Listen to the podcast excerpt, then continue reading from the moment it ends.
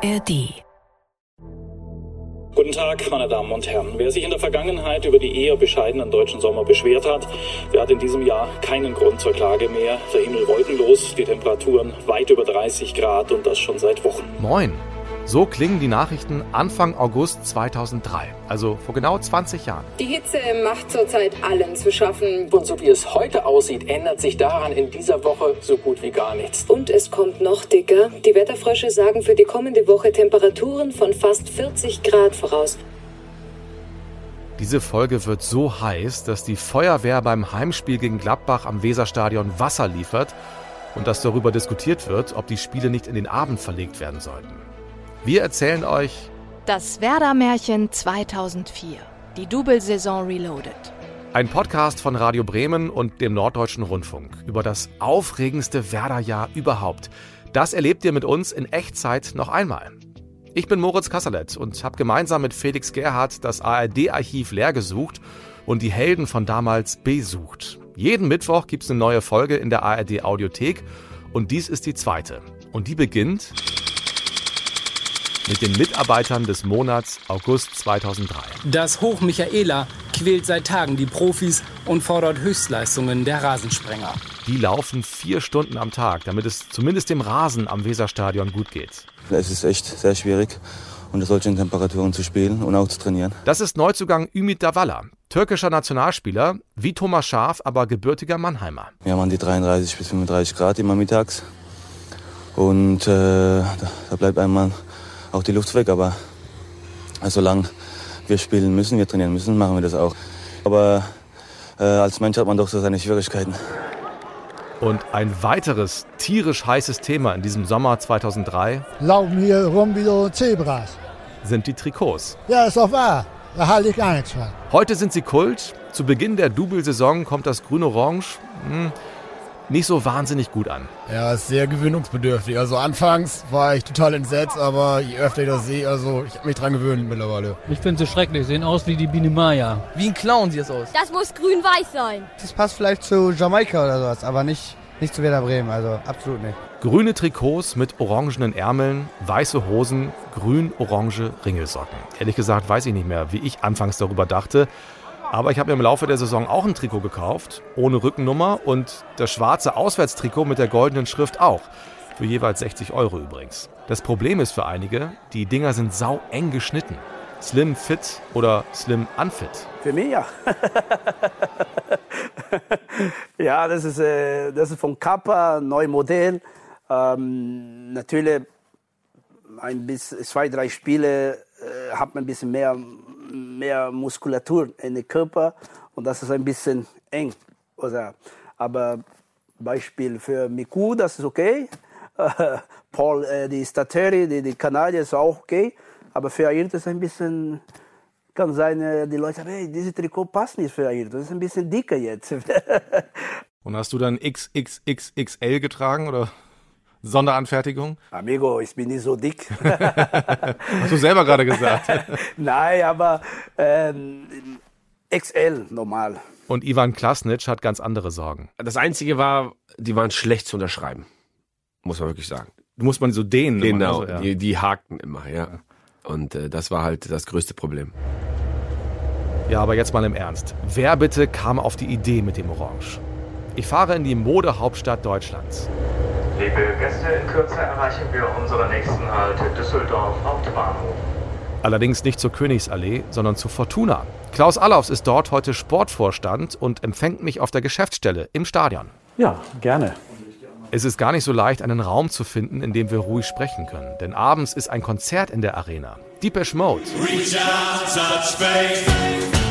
Die Fenster zum Innenraum sind alle abgedunkelt, aber unser Gesprächsraum hat ein Fenster nach außen. Vom Soundcheck hören wir also zum Glück nichts. Ich bin, bin Depeche Mode Fan oder ich finde die Musik gut, aber äh, ich gehe jetzt nicht zu den Konzerten.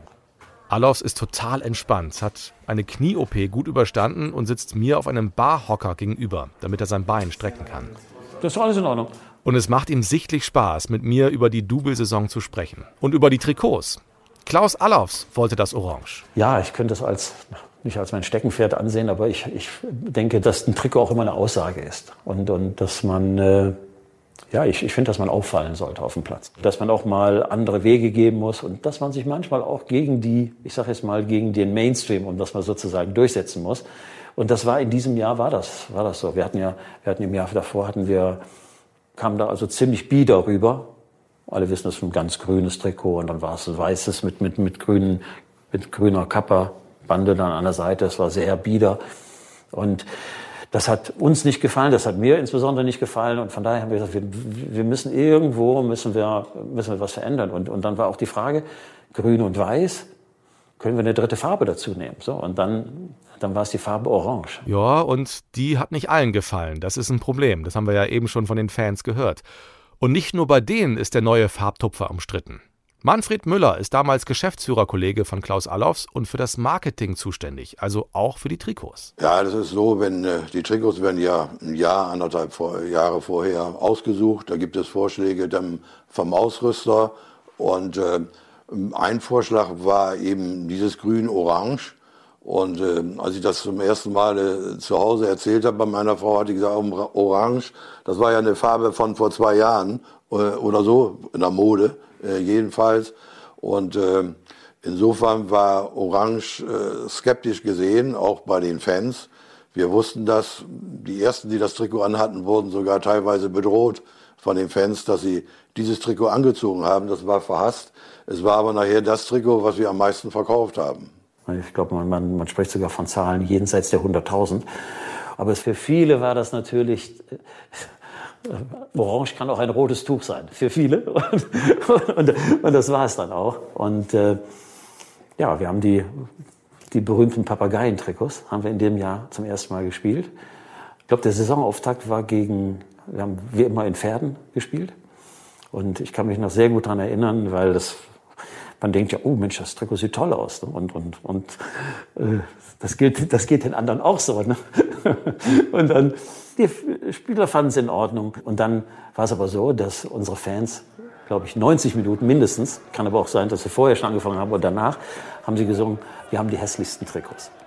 Und ja, das war so, das war der Auftakt dann zu einer wirklich zu einem, ja, ich will nicht sagen Spießrutenlaufen, aber, aber wir mussten uns schon einiges anhören.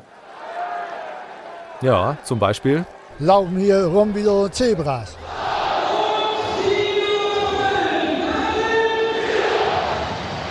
Ob die Papageientrikots sportlich Glück bringen, ist am Anfang nicht ganz so klar. Gut, da war der souveräne 3 zu 0 Sieg in Berlin, aber da war eben auch die peinliche 0 zu 4 Klatsche im UI Cup in Pasching.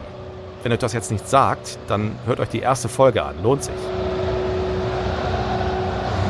Jetzt sind die Oberösterreicher zum Rückspiel in Bremen. Am Mittwoch nach dem Bundesligastart. Und etwa 25.000 Zuschauer kommen ins Weserstadion. Übrigens zu Sportpreisen. Die Tickets kosten teilweise nur 2,50 Euro bis 5 Euro.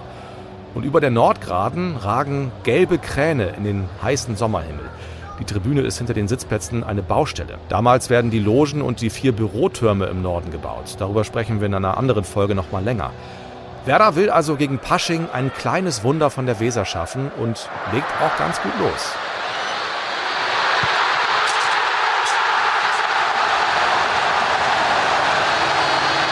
Charisteas trifft nach einer guten halben Stunde zum 1 zu 0.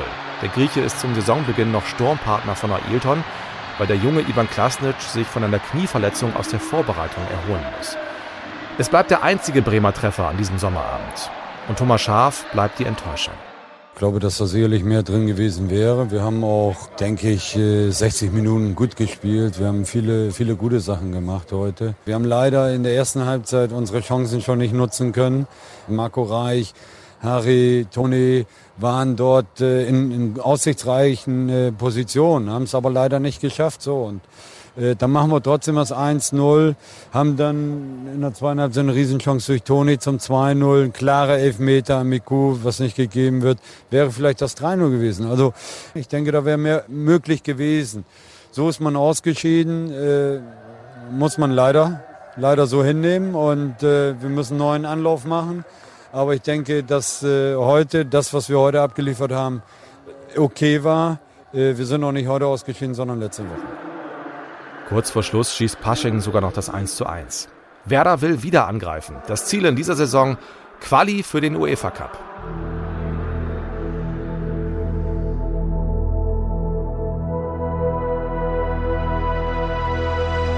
Auffällig finde ich, wie einige Spieler in meinen Gesprächen von der guten Stimmung in der Mannschaft schwärmen. Also klar, wenn es gut läuft, dann ist vieles einfacher. Aber schon zu Saisonbeginn ist die Atmosphäre in der Kabine, sagt Tim Borowski. Eigentlich sehr gut sogar. Natürlich waren wir niedergeschlagen nach Paschingen. Und trotzdem haben wir uns da nicht aus der Ruhe bringen lassen. Wir wussten, okay, da gibt es noch einiges zu tun. Wir müssen ja im Grunde hart arbeiten, sehr hart arbeiten, damit wir erfolgreich starten. Der Start, da haben wir eben schon drüber gesprochen, war erfolgreich, der war gelungen. Und ähm, wir hatten einfach auch richtig gute Typen dabei. Also Miku, wir hatten Andi Reinke, wir hatten Chris Hajic als Beispiel, Fabian Ernst, ein Ruhepol. Äh, und das waren so alles kleine Puzzlestücke, die wichtig waren für den Erfolg und aber auch wichtig war ja, für dieses Team, was auch zwischenmenschlich ähm, sehr, sehr gut funktioniert und harmoniert hat. Also es gipfelte am Ende darin, dass wir sogar zu acht, glaube ich, äh, dann noch nach dieser intensiven Saison äh, gemeinsam in Familienurlaube geflogen sind. Also damit man mal so für zu Hause auch ein, so ein Overview hat. Äh, das war wirklich eine, eine gute Truppe mit engen Freunden tatsächlich. Und das ist ungewöhnlich gewesen? Ich finde schon. Also im Profisport solche zwischenmenschlichen Beziehungen zu haben und zu pflegen, die teilweise bis heute noch da sind, das ist schon was Besonderes, ja. Und das, obwohl der Konkurrenzkampf groß ist, gerade im Sturm. Ailton ist gesetzt, aber sonst ist alles offen und so richtig zufrieden sind die Bremer anfangs nicht mit der Situation im Angriff. Vor allem wegen Klasnitsch Knieverletzung. Der Kroate kommt erst in ein paar Wochen zurück. Bleiben also noch Charisteas, Valdez, der zum Saisonstart noch kein großer ist, Markus Daun und Marco Reich, das ewige Talent, das sich bei Werder nicht durchsetzen wird. Ein anderer Club schlägt richtig zu. Roy Mackay wechselt zu Bayern München. Für die Rekordablösesumme von 18,75 Millionen Euro wird der niederländische Stürmer vom spanischen Verein Deportivo La Coruña die Münchner verstärken.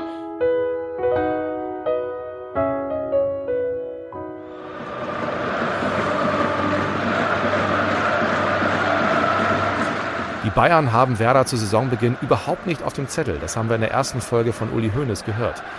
Werder steht zu Saisonbeginn im Schatten anderer und sehnt sich am zweiten Spieltag nach Schatten. Wir haben den 9. August 2003. Klimastress in der Bundesrepublik. Alle versuchten heute ein schattiges Plätzchen zu finden. Nur die Bundesligaspieler, die fanden keins. Aber im Backofen Bundesliga, da gab es heute ein paar kuriose Situationen. Guter Service für die Zuschauer, also, so eine Hochdruckdusche hat es im Bremer Weserstadion bisher noch gar nicht gegeben. Die Einladung für die Fans vor dem Spiel. Draußen vor dem Stadion spritzen Feuerwehr und Stadtwerke mit dicken Schläuchen Wasser auf die Fans. Im Stadion glänzen viele nackte Oberkörper. 34 Grad im Schatten. Der Rasen hat aber kaum Schatten. In der Sonne ist es noch viel heißer. Ja, wir hatten 44 Grad, das habe ich gemessen, persönlich. Marita Hanke ist seit fast 30 Jahren in der Presseabteilung von Werder, hat schon viel erlebt. Und an die Hitze im Sommer 2003 erinnert sie sich noch gut. Und so wie das Wetter ist auch das Heimspiel gegen Gladbach kaum zu ertragen. Die Highlights der ersten Halbzeit, die Zwischenstände aus Hannover. 96 führt zur Pause 3 zu 1 gegen die Bayern. Und Werder hitzefrei nur für ein Team und das heißt Werder Bremen. Also die sind faul, die sind laufunfreudig. Werder richtig matt. Sieht so aus, als wenn die vorher noch im Freibad gewesen wären. Hier etwa 100 Meter vom Spielfeld entfernt und hätten sich dort schon ausgetobt. Also die müssen mindestens noch einen Zahn zulegen, wenn sie die Gladbacher hier heute schlagen wollen. Aber die Hitze macht sich insgesamt natürlich bei allen Spielern deutlich bemerkbar. Die schalten alle einen Gang runter, können wahrscheinlich auch gar nicht anders, als äh, ja, das Tempo ein bisschen rauszunehmen. Das ist Henry Vogt von Radio Bremen. Kennt ihr bestimmt. Er ist so etwas wie die Stimme des Doubles. Ihn werdet ihr in diesem Podcast auch noch oft hören und wir treffen uns auch noch. Er sieht am zweiten Spieltag der Double-Saison bei großer Hitze das Heimspiel gegen Gladbach.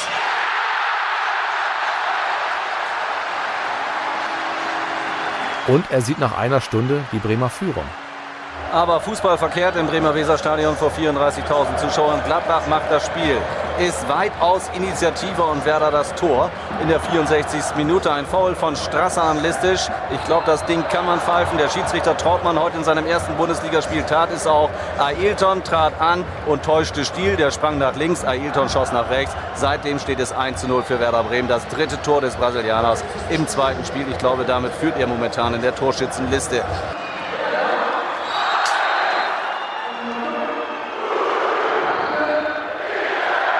Werder könnte nach dem Auftaktsieg in Berlin am ersten Spieltag Tabellenführer werden, spielt aber nicht wie ein Tabellenführer.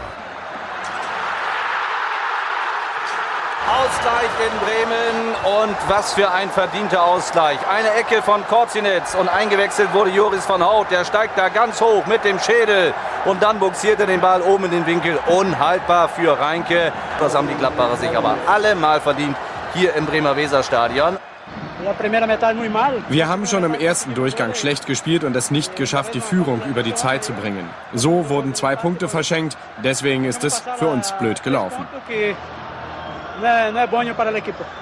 Werder spielt nur 1 zu 1 und ist trotz des besten Saisonstarts seit neun Jahren unzufrieden. Es war die Hoffnung, da sechs Punkte heute zu haben und äh, das haben wir nicht erreicht. Also ist so ein bisschen, ein bisschen äh, Enttäuschung sicherlich mit dabei. Aber ich gebe Ihnen recht, wenn wir die letzten Jahre angucken, dann haben wir doch echt ordentliches erreicht. Und die Bayern machen in der Nachspielzeit noch das 3 zu 3 in Hannover. Noch sieht es überhaupt nicht nach einem Bremer Wunder aus.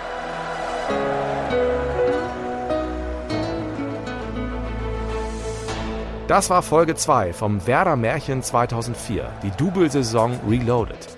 Wir erzählen euch die aufregendste Saison überhaupt in Echtzeit nach. Jede Woche gibt es eine neue Folge, die nächste schon in der kommenden Woche.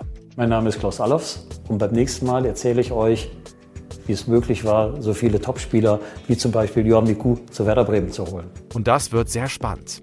Dies ist ein Podcast von Felix Gerhardt und Moritz Kasserlet für Radio Bremen und den Norddeutschen Rundfunk.